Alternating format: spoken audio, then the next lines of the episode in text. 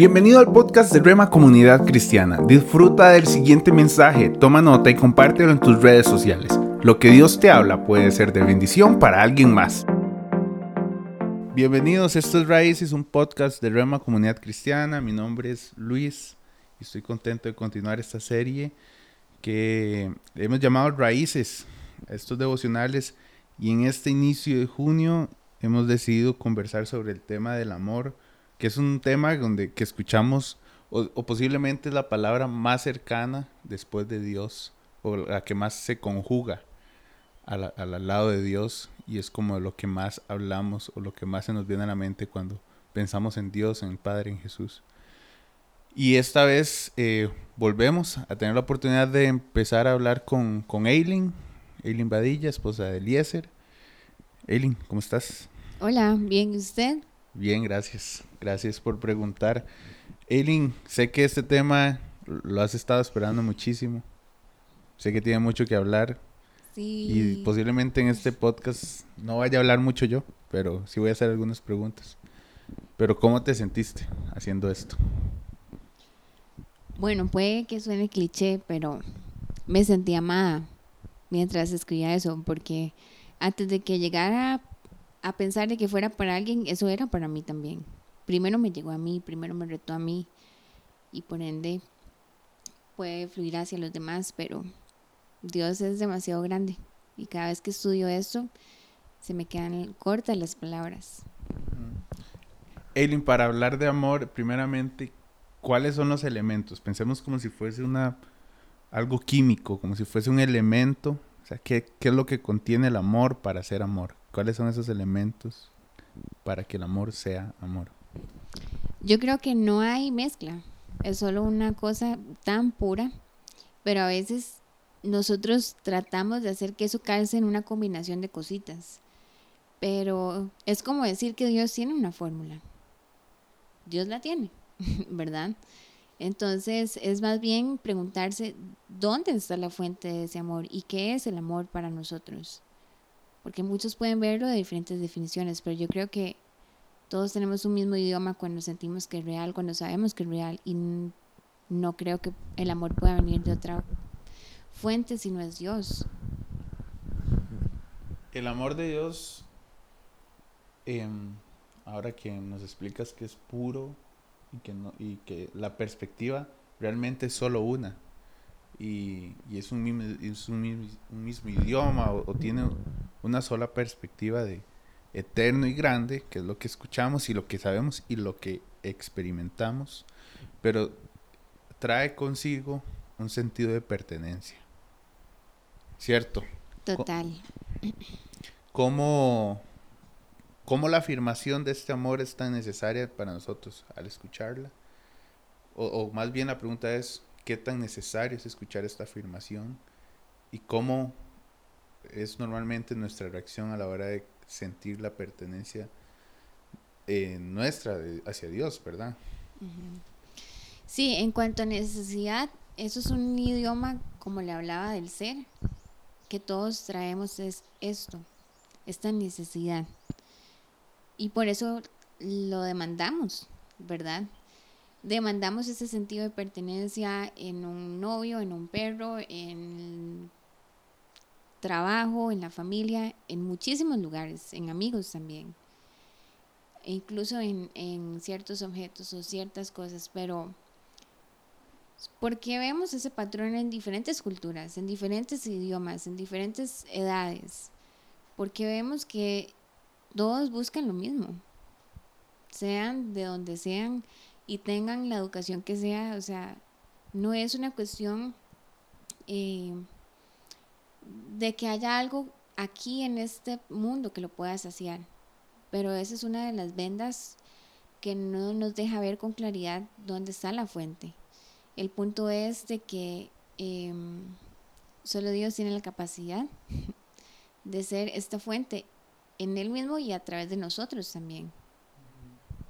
Entonces sí es una reacción normal que el amor traiga un significado también de pertenencia. Y nosotros que, bueno, a la hora de experimentarlo con Dios, entendemos que es suficiente Él como una fuente de amor, pero nosotros en nuestra humanidad lo incluimos de una manera muy em, real. Esa pertenencia le ponemos pertenencia a algunas cosas, a algunas personas. Y cuando algo se quiebra, alguna amistad, algún noviazgo, algo, eh, pasamos un proceso de difícil que necesita restauración, pero esa restauración eh, proviene o se hace con una herramienta que vuelve a ser el amor, ¿cierto? Y solo Dios puede restaurar nuestra vida, pero lo hace con esto mismo. Sí, y ahorita que usted estaba diciendo eso, recuerdo Oseas en donde dice que Él nos lleva al desierto para hablarnos con ternura. Y si leemos todo Oseas 2, es, bueno, increíble la, la relación, ¿verdad? Que Él da con el pueblo, pero también es una forma de enseñarle al pueblo que lo que ellos creían que conseguían a través de alguien o algo era simplemente Él. Y Él puede venir de muchísimas formas. Entonces, em, bueno, si perdemos un trabajo, si perdemos una novia, si perdemos un hijo, si perdemos un esposo, es para darnos cuenta de que lo que me hace sentir amada no viene de ahí. E incluso si perdiera mi percepción de mí misma, o de lo que yo creo que me hace hoy eh, ser aceptada por la gente. Es para darme cuenta de que Él ya me aceptó, que Él ya me amó. Entonces, esto puede verse de muchas formas. Este, este tema del de que hablas eh, explícitamente en el devocional sobre, bueno, y que el versículo bien, bien lo dice, que nada nos puede separar del amor de Dios. Esto podría incluir en nuestra humanidad eh, algunos tipos de decisiones o influencias sobre tener algún tipo de licencia en que aunque nada me pueda separar, em, podría llegar a ser peligroso tener un tipo de licencia que, nos, nos, damos a nosotros, a nosotros mismos.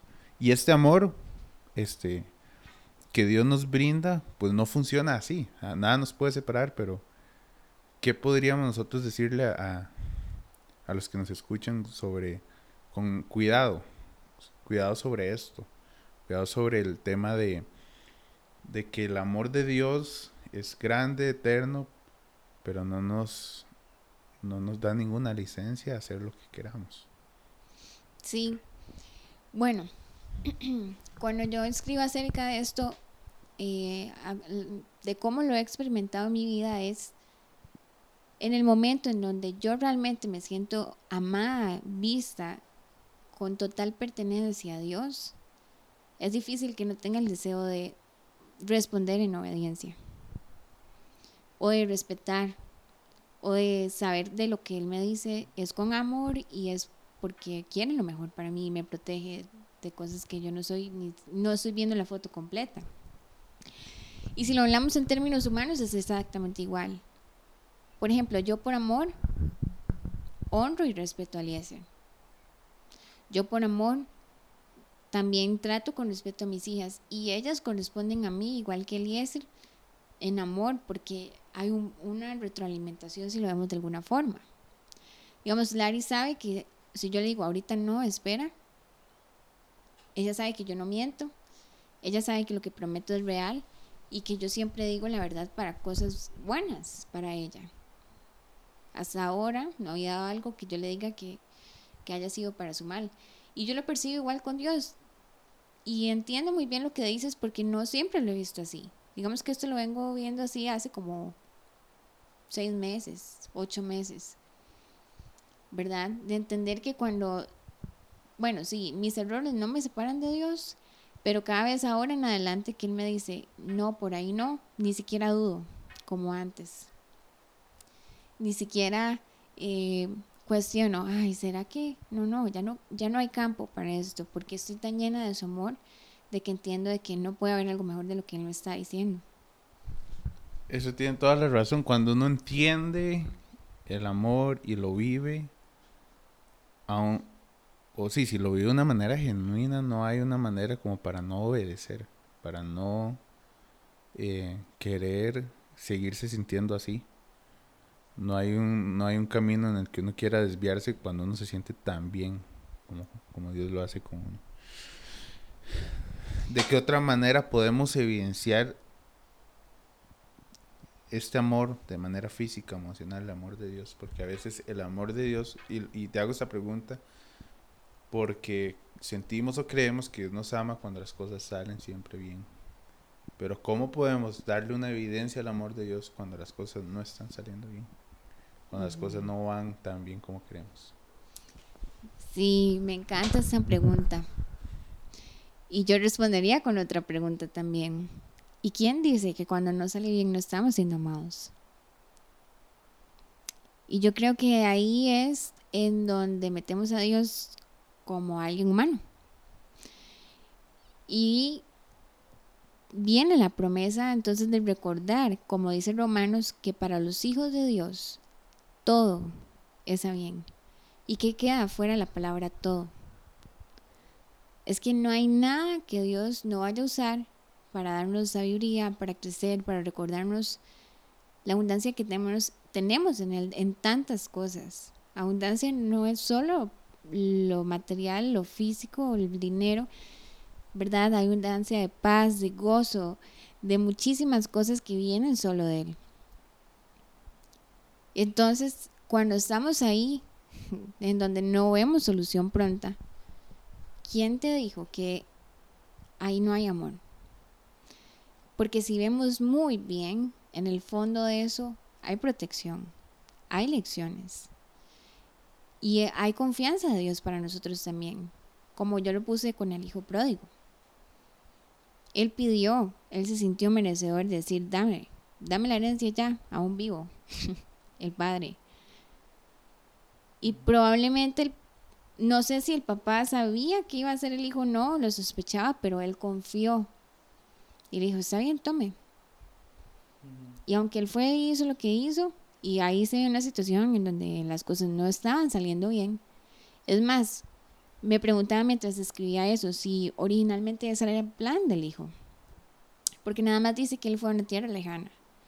No sé si era su plan gastar el dinero así y quedar en esa condición o si en el momento él se emocionó tanto de ver todo lo que tenía y todo lo que estaba pasando que, ups, cayó ahí.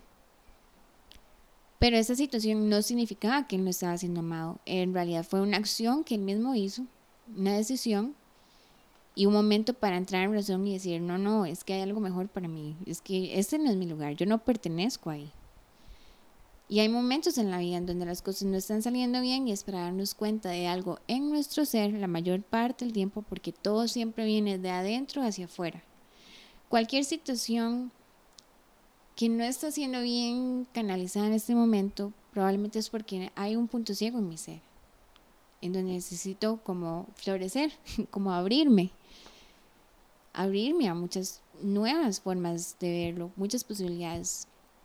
Y entonces para darme cuenta que el Padre siempre está deseoso de que tome mi lugar como hija de Él.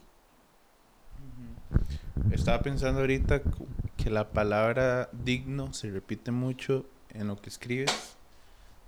Y es una palabra muy común también a relacionar con el amor, pero no de una manera correcta, pensaría. Pero a veces la palabra no me siento digno de este amor o de estas cosas que están pasando es más común de lo que uno cree. No sentirse merecedor. Claro, Dios con esta historia nos da otra perspectiva de lo cuán, cuán grande es el amor de Él y cómo nos está recibiendo con brazos abiertos, pero la palabra de, ser digno, eh, ¿cómo la podrías transformar para todo aquel que nos escucha, em, ¿cómo la podrías comunicar? ¿Cómo la podrías dar a entender a estas personas que nos escuchan de cómo sí se puede sentirse así uno a pesar de que estas cosas no van bien? Yo creo que más que saber que sí puedo es darme cuenta de que sí soy. Porque ¿quién nos dijo que no somos dignos? ¿O quién nos dijo que tenemos que hacer algo bueno para recibir amor, reconocimiento y todo lo que viene del amor? ¿Verdad? Seguimos reconociendo o identificando a Dios como un Padre terrenal. Que si yo me saqué las buenas notas, Él me aplaude. Que si yo recogí las cosas, él me da el premio, el confite. Que si yo me porté bien en todo el año me dio el regalito de Navidad. Pero Dios no funciona así. ¿Verdad? Porque claramente con la historia del hijo pródigo, o sea, no, el hijo no, menor no se ganó ese recibimiento. Y no se trataba de ganárselo. Simplemente por lo que él ya es, le fue dado todo el honor, toda la confianza, toda la celebración de que vuelva a su lugar, solo por lo que Él es. ¿Cómo podemos ofrecer esto? sí, ¿cómo podríamos ofrecer este amor a personas que sabemos o tal vez ni sabemos que están pasando por una situación? Y le he enfocado el podcast en esto, en, un amor que puede alcanzar vidas, que puede alcanzar em, Sí, que un amor que alcanza corazones y que los hace sentir como Dios nos está haciendo sentir a nosotros. Pero ¿cómo podemos ser nosotros un instrumento? ¿Cómo podemos ser un repartidor de amor? y no por Uber. bueno, es muy simple. Nadie puede dar algo que no tiene. Tan claro como eso. Y si la fuente está en mí, y si somos uno con la fuente, ¿Cómo no podría salir eso de mí? ¿Cómo podría ser yo sarcástica? ¿Cómo podría ser yo hiriente? ¿Cómo podría yo no perdonar si estoy tan llena de ese amor como lo mencioné ahorita? Es que cuando de verdad me veo como Él me ve, ya no hay campo para nada más. Cuando mi sentido de pertenencia está bien ubicado, no hay espacio para la inseguridad, para las dudas, para nada más que Él. Y por supuesto, cuando yo mis, me veo a mí misma como Él me logra ver, puedo ver a los demás así también. Y entender de que esa persona no es ese error que cometió, no es ese mal momento que está pasando. Es un momento de aprender más bien. Y ella no, no es eso lo que la define o lo define. ¿Cuál ha sido la temporada o el momento donde te sentiste como te sientes hoy? O sea, ¿cuál, e, ¿Cuál fue el momento que impactó eh, su vida para haberse sentido de esta manera? ¿Cómo lo recuerdas? De pronto es la pregunta. ¿Y qué es lo que se le viene a la mente eh, cuando piensa en esto? Bueno, eh, eso ya se hacer como un zoom, algo más personal, pero en mis mayores debilidades que venía arrastrando por muchísimo tiempo y ahora al ser madre las vi como amplificadas. Porque, ¿sabes? Ver a alguien que viene detrás de uno copiando unas cosas y ver algo que no está bien, por supuesto, reviso mi primero a ver qué está imitando de mí. Cuando yo me doy cuenta de ver el mismo error repetido una y otra vez a lo largo de los años y chineándolo como, ay, es mi debilidad, llegó el día en que yo dije, Dios, ya no más. ¿Cómo hago para eso? Porque no es posible que todo el mundo tenga un testimonio que contar, no es posible que todo el mundo tenga una historia de transformación que decir y yo sigo aquí pegada creyendo que en mi mente ya lo había resuelto y no. Hasta que llegó el día en donde simplemente con, con él dar claridad por su Espíritu Santo, de verme más sin condiciones, eso no me definió más. Eso ya no siguió siendo el pie renco. Y no te hablo de que hoy soy perfecta, por supuesto, tengo muchas cosas que resolver. Pero ya se quitó esta piedra el zapato con ese temita que venía por años. Para darme cuenta de que todos estos años creí que eso ni, ni podía volver a Dios porque me avergonzaba de mí misma y cuanto más ahora verlo reflejado en mi entorno. Pero más bien para, como puse en el devocional, verme merecedora de un nuevo comienzo, de una segunda oportunidad. Verme amada simplemente por lo que ya soy, no por mi humanidad. Y en mi humanidad no puedo ser perfecta en mi humanidad ni siquiera hay algo que haga que gane más o menos amor. Pero es que yo no soy mi humanidad, yo no soy este cuerpo. Yo soy algo más y en esta eternidad en conjunto vivimos con Dios. Nos llega el día, Lucho, en que nos vemos así y que Él trae esta manifestación de incondicionalidad que nos cambia. Y no podemos vernos a nosotros mismos iguales ni ver a la vida igual. Gracias, Cuchus. Bueno, y yo, yo creo que es la mejor oportunidad. Eh, estoy seguro que el que esté escuchando esto hay algo que ha tocado su corazón y, lo y de manera intencional. De pronto sí queremos que llegue a su corazón, pero sobre todo queremos que Dios esté siendo parte de esto que usted está escuchando. Es nuestro centro es el lugar donde eh, queremos llevar a Dios a, otros corazones. Y Eileen, no sé si usted nos puede dar en pocas palabras un resumen de lo que ha sido este amor incondicional de Dios que no se puede comprender tanto o que es incomprensible porque es tan grande que todos los días vamos a ir experimentando un poco más. Pero ¿qué le podrías comunicar a estas personas que de pronto hoy fue un buen recordatorio de lo amados que son? Sí, em, es que no hay nada que nos separe del por qué y el para qué fuimos enviados a este mundo es que no hay nada que nos separe con nuestra esencia. No hay ninguna cosa que pueda saciar esta necesidad del ser más que Dios. Y es, es recordar una y otra vez y las veces que sean necesarias de que nuestra debilidad ni siquiera nos separa de Dios. Puede ser el puente para que ahí se manifieste más que nunca este amor sin condiciones. Gracias. Bueno, creo que ha sido un buen espacio. Gracias, Aileen, por haberme acompañado, por haber estado conmigo. Todavía tenemos un tema más el próximo mes que ya les voy a ir contando, pero cómo la gracia y el amor y el perdón eh, son pasos fundamentales para un nuevo estilo de vida. Un nuevo estilo de vida eh, que va de la mano con la voluntad de Dios, que es buena, agradable y perfecta. Y bueno, este, muchas gracias, eh, Eileen, por acompañarme. Con mucho gusto. Espero que todos ustedes que nos están escuchando lo, lo, hayan disfrutado tanto como yo.